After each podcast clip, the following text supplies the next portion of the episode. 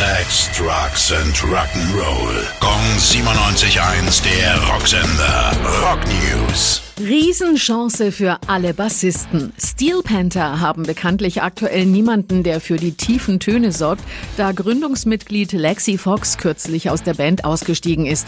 Jetzt sucht die Band einen neuen Bassisten und zwar online.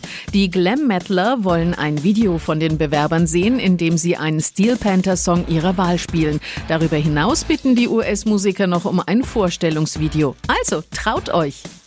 Judas Priest sind am vergangenen Wochenende als Headliner beim englischen Bloodstock Open Air aufgetreten. Bei dieser Gelegenheit ließen es sich die Metal-Götter um Frontmann Rob Halford nicht nehmen, ihren wegen seiner Parkinson-Erkrankung eingeschränkten Gitarristen Glenn Tipton auf die Bühne zu holen. Er stieß stilecht zur Zugabe zur Band und spielte noch einige Songs mit. Coole Aktion. Gong 97.1, der Rocksender. Rock News. Sex, Drugs and Rock'n'Roll.